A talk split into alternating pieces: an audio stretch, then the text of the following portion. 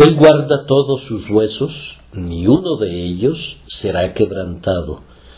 Salmo 34, 20. Por el contexto, esta promesa está dirigida al hombre justo muy afligido. Muchas son las aflicciones del justo, pero de todas ellas le librará Jehová.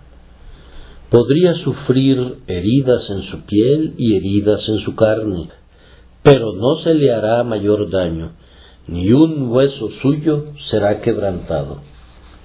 Esto es un gran consuelo para un atribulado hijo de Dios, y un consuelo que me apresuro a aceptar. Pero hasta esta hora no he sufrido un daño real por mis muchas aflicciones. No he perdido fe, ni esperanza, ni amor. Es más, lejos de perder estos huesos del carácter, han ganado en fortaleza y energía. Tengo más conocimiento, más experiencia, más paciencia, más firmeza de los que tenía antes de que vinieran las pruebas. Ni siquiera mi gozo ha sido destruido. Muchas contusiones he recibido por enfermedad, luto, depresión, calumnia y oposición.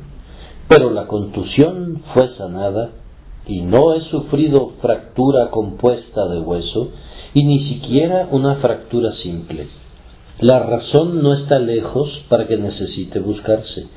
Si confiamos en el Señor, Él guarda todos nuestros huesos y si Él los guarda, podemos estar seguros de que ni uno solo de ellos será quebrantado.